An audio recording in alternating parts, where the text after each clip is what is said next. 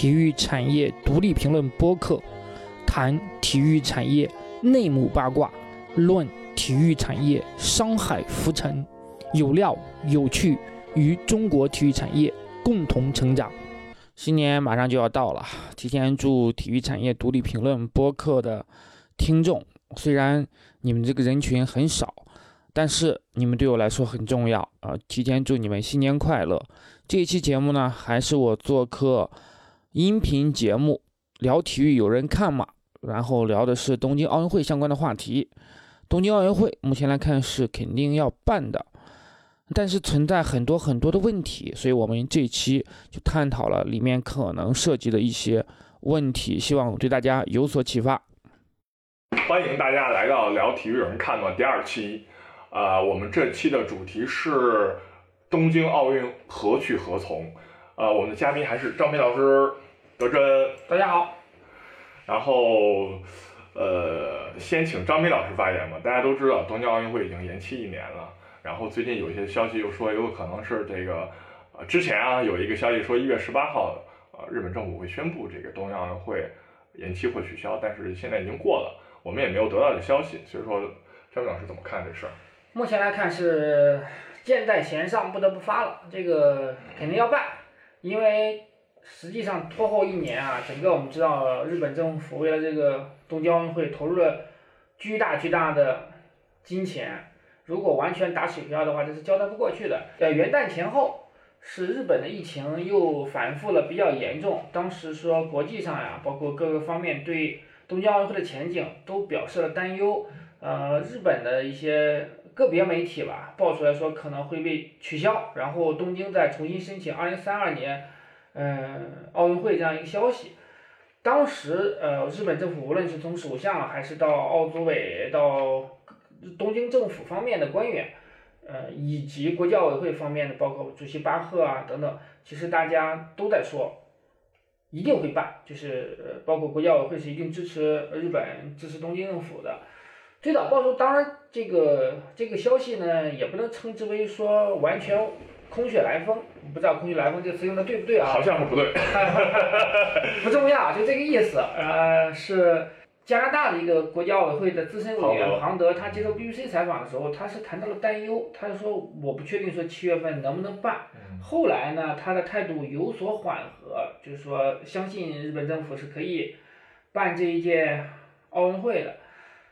我认为我的分析是这样的，因为庞德和可能巴赫他一直代表了国际奥委会里面的不同的势力，庞德接受这个采访放出来的风声呢。有可能是说代表了国际奥委会内部有这么一股势力，会觉得说这个奥运会要不然就今年别办了，这个情况这么复杂。嗯。那也有一种可能是说，我把这个消息先释放出来，就是探对探一探各方面的一个口风啊。但日本政府已经明确表态，就即便疫情得不到明显的缓解，还是现在这种状况，那么也要办，就是也要空场办。嗯。很难，这个决定其实是很难的，因为本身空场办已经使奥运会的意义大打折扣了。你作为一个日本东京政府，为什么要办一个奥运会呢？吸引很大的游客。对，因为日本经济前两年其实是有一些下滑嘛，他希望说通过奥运会来重新就是激活这个经济。现在看来说，举办这些奥运会只会是少赔钱，很难做到说。对吧？我能够去挣钱了，是不可能的事情。拉动 GDP 是做不到的。对，做不到。OK，那张斌老师的观点，我的理解是，你觉得会按照去年宣布的这个七月二十三号到八月八号来办？对，日期已经没有没有办法再变更了，因为你还考虑说，嗯，北美这些职业联赛的这些赛程啊等等。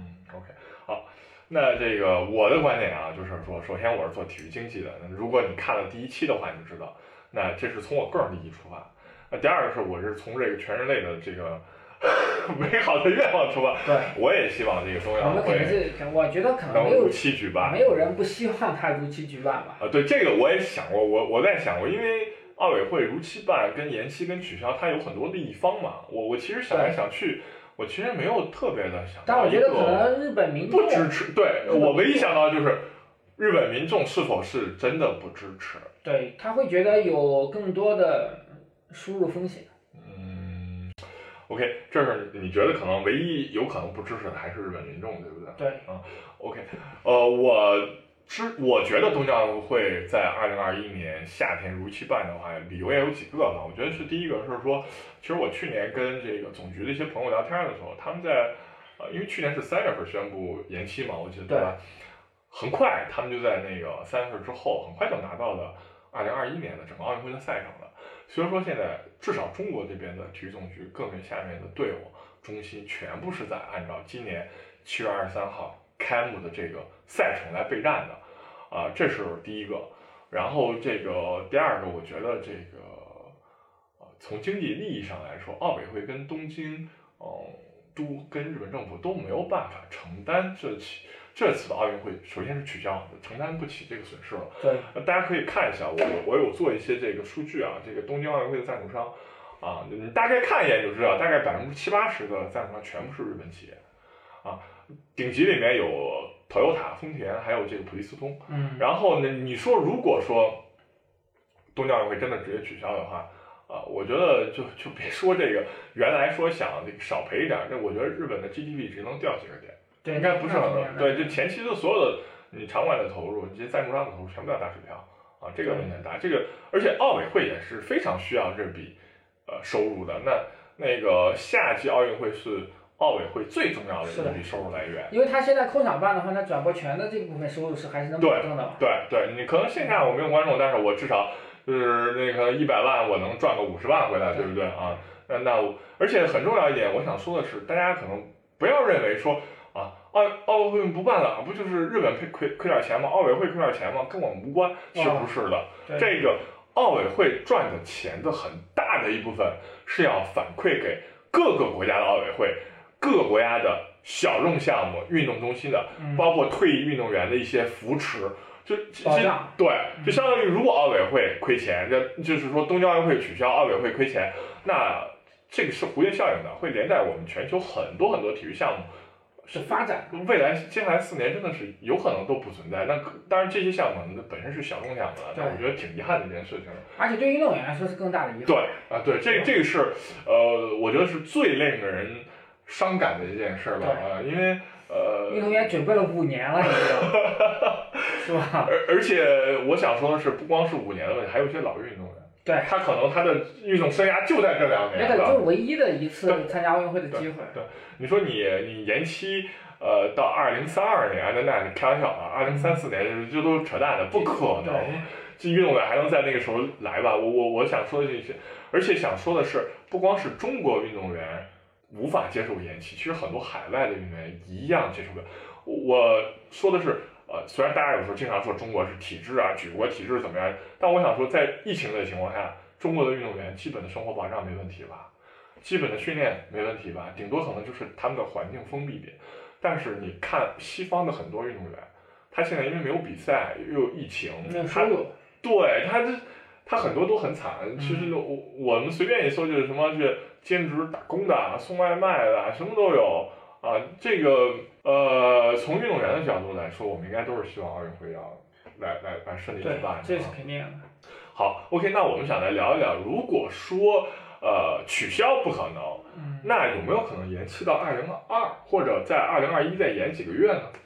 可能性不大，因为这个事情实际上去年延期的时候，东京奥组委已经明确表态了，如果这个日期就是办不了的话，那就取消了。就不会，绝不会再延到二零二二年，因为这个事情就是本身你从二零二零年延到二零二一年，已经影响很大了。其实我们都知道，这个它每年的赛程是固定的。你比如国际各个单项协会的世锦赛都是在基数年，那你二零二零年的东京奥运会延到二零二一年，那二零二一年各个单项的世锦赛，什么游泳、游泳啊，就是各个项目的，它都要相应的进行去调整，你要避开。奥运会这么一个周期，而且这个时间点，七月底到八月中旬这个时间点是是各方达成共识的一个赛事的举行周期。嗯。因为从九月份开始，就是美国的一些职业联盟赛事都都要开始了，包括像 NBA，它九月份就要开始训练营了。它目前已经就是 NBA 也已经恢复到了一个很正常的赛程周期嘛。然后欧洲五大联赛。就是你涉及到的一些职业项目，包括网球的大满贯等等这些赛事，你再延期几个月的话，那就会会使这些职业赛事的赛程是完全是乱掉的，他们不可能再为你奥运让让路了。我有个疑问啊，就首先是这个在奥运会这个早期的时候，冬奥会跟夏奥会是在一年的，对啊，吧？然后第二是是呃职业赛事，其实我们现在看很多职业赛事，它运动员跟奥运会它冲突很小的一个。但并不是，因为是什么？因为职业这个是明星啊，你想想，奥运会需要这些明星来太给他带来太需要了。整呃，整个的那个就是很明显的一个例子，就是北京奥运那我我能想到的啊，其实现在除了 NBA 还有网球，其实很多项目其他的项目不太牵扯到职业联盟的一些问题了。也我觉得也并不是，因为你的就是最典型的例子，这些真正的明星，嗯为什么说整个的这个奥运村里面所有的这些体育运动员们都去和 NBA 这些合影啊，明星合影他们的世界级的。他们的知名度和曝光度确实是特别高的。你像网球的这些职业选手，如果这些职业选手都不来，这个奥运会本身现在收视率就已经很成问题了。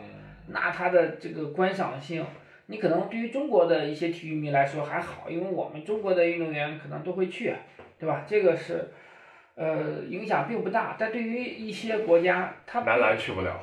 啊，他并没有说那种，就很多小的国家，他并没有明星运动员，他看他对于很多你比如说一些这个传统的项目，他没有那么大的兴趣，他可能就是要看明星看热闹，所以呃不是说职业运动员是无法割舍奥运会，而是我觉得是是奥运会会舍不得这些这些这些明星们，呃，我我觉得我跟张明老师一个观点的区别就是说，我觉得不能延期到二零二二的最重要的原因是这一年的体育比赛有点太扎堆儿了。啊，是年初有这个冬奥会，然后夏奥会，中间有一个杭州亚运会，年底还有个世界杯。我认为最重要的原因是赞助商没办法在这一年做切割，做切割的直接导致这可能四项比赛所有的赞助都会受到影响。我我部分认可你的观点，嗯我觉得最重要的是冬奥会。嗯因为你冬奥会和夏奥会，它这个地位是虽然没有完全是，这有点左右互搏了，奥对奥奥委会左右互搏的意思了。甚至说你你现在东京奥运会延到二一年，已经影响到了二零二二年冬奥会，因为他们这个只有几个月的时间。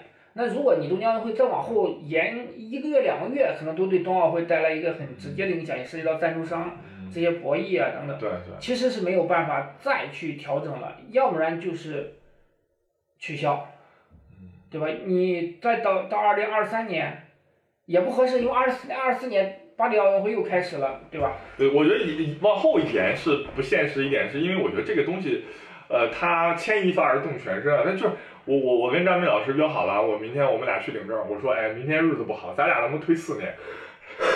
不要说推四年，我觉得推四天这可能就就不行了，对吧？对。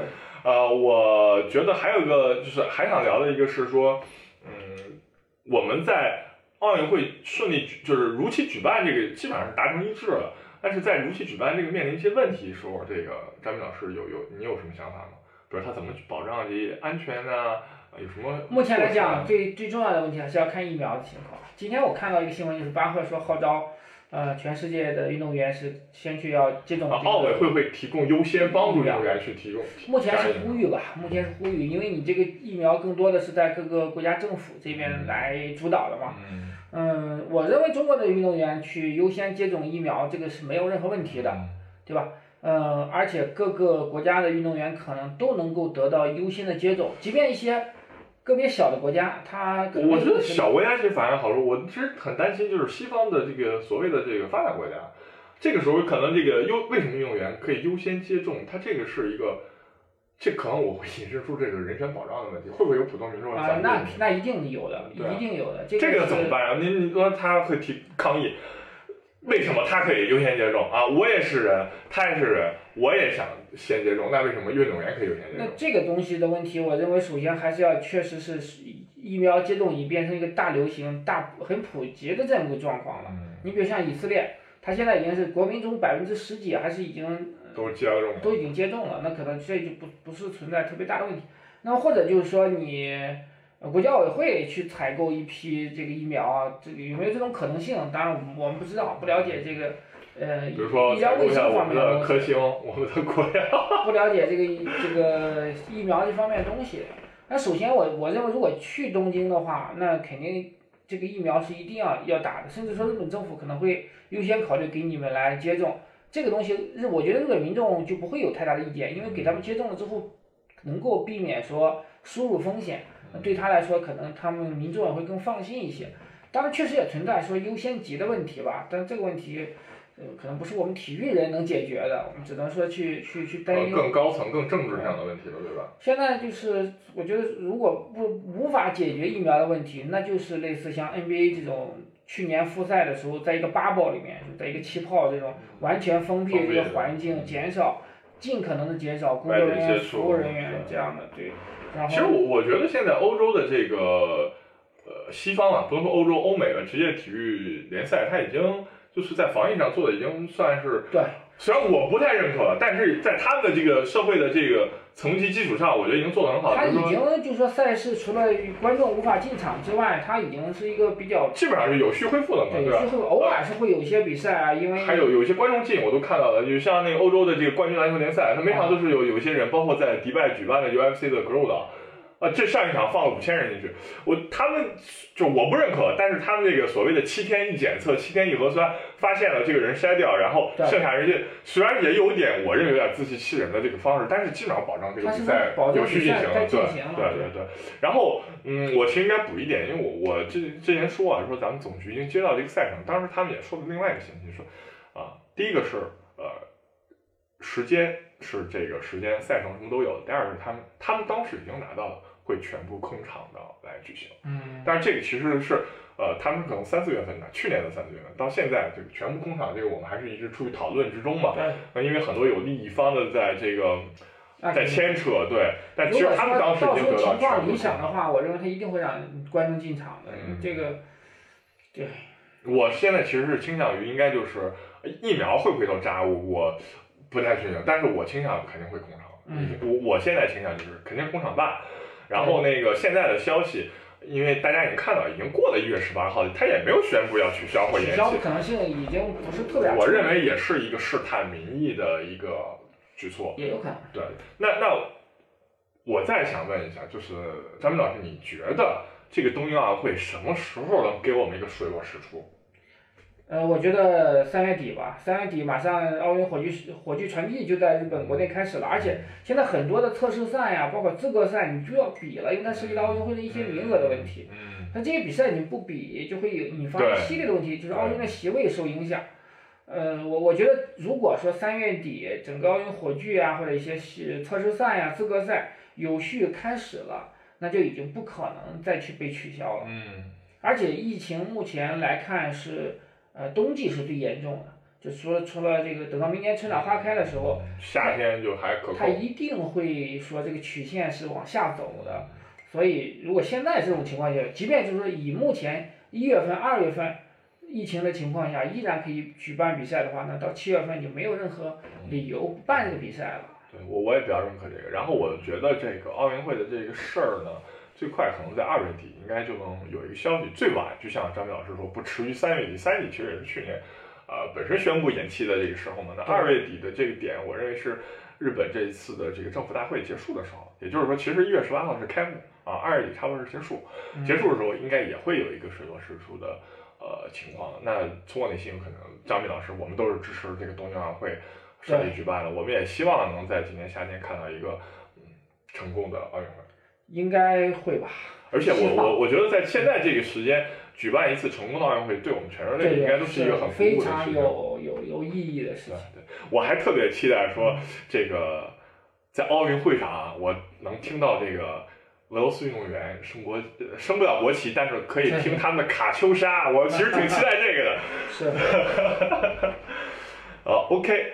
那如果你们觉得我们的内容不错的话，欢迎大家一键三连，给我们投币、点赞、转发。如果可以的话，希望关注我们。谢谢大家，欢迎大家收看聊体育，有人看吗？再见，拜拜。这一期的节目就到这里，谢谢各位的收听。有兴趣的朋友可以关注我们的公众号“体育产业独立评论”，会有更多详细的文章。供大家参考。